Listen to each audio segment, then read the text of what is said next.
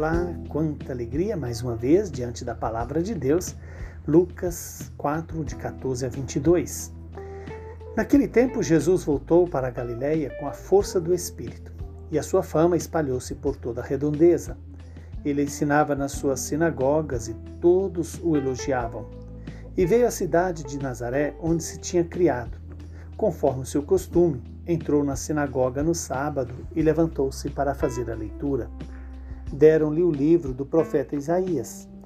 Abrindo o livro, Jesus achou a passagem que está escrito: O Espírito do Senhor está sobre mim, porque ele me consagrou com a unção para anunciar a boa nova aos pobres, enviou-me para proclamar a libertação aos cativos e aos cegos a recuperação da vista, para libertar os oprimidos e para proclamar o ano da graça do Senhor.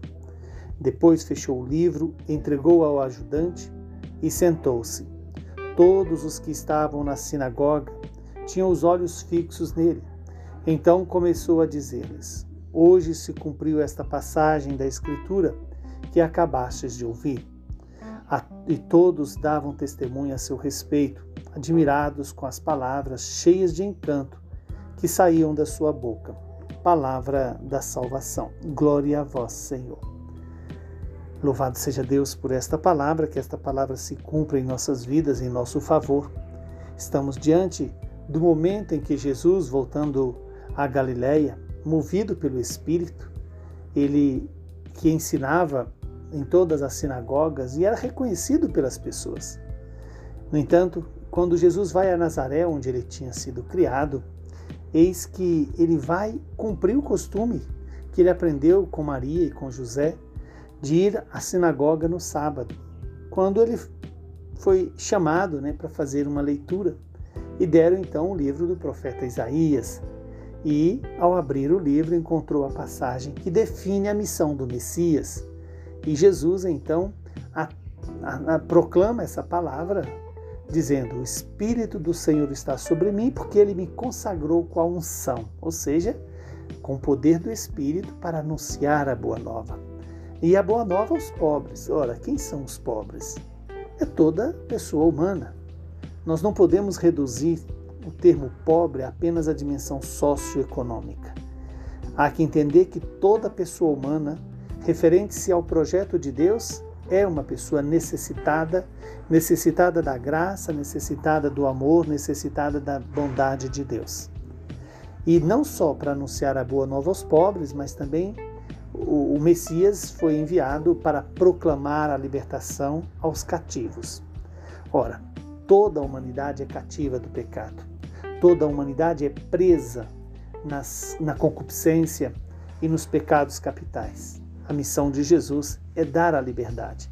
Ora, como, como Jesus dá a liberdade? Pela paixão, morte e ressurreição, pagando o preço dos pecados daqueles que estão presos no próprio pecado veio também aos cegos dar a recuperação das vistas.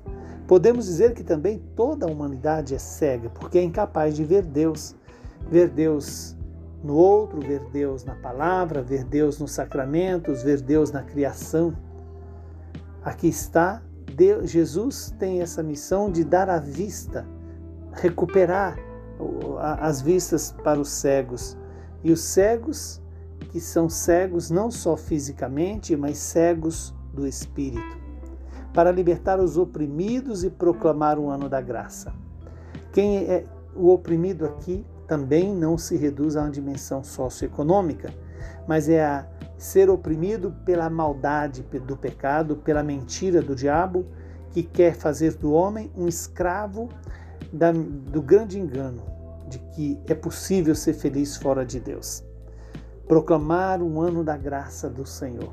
Esse ano da graça significa o ano do perdão, o ano em que toda a humanidade é aliviada do peso do pecado. E este ano não é um ano apenas de 365 dias, mas sim é o tempo novo onde a graça de Deus pode ser recebida pela, pelo próprio ato de Jesus se encarnar, aceitar a paixão, a morte e ressuscitar. Por fim, Jesus diz que hoje se cumpriu esta, a passagem desta escritura, que nós acabamos de ouvir. E a igreja tem essa autoridade diante da proclamação da palavra dizer: hoje se cumpre esta palavra, a nosso favor quando nós a acolhemos, contra nós quando nós a recusamos. Que o Deus de misericórdia nos conceda essa graça de acolher esta palavra como promessa que se cumpre em nossas vidas. Assim seja. Abençoe-nos o Deus Todo-Poderoso, que é Pai, Filho e Espírito Santo. Saúde, paz e perseverança na fé, na esperança e no amor.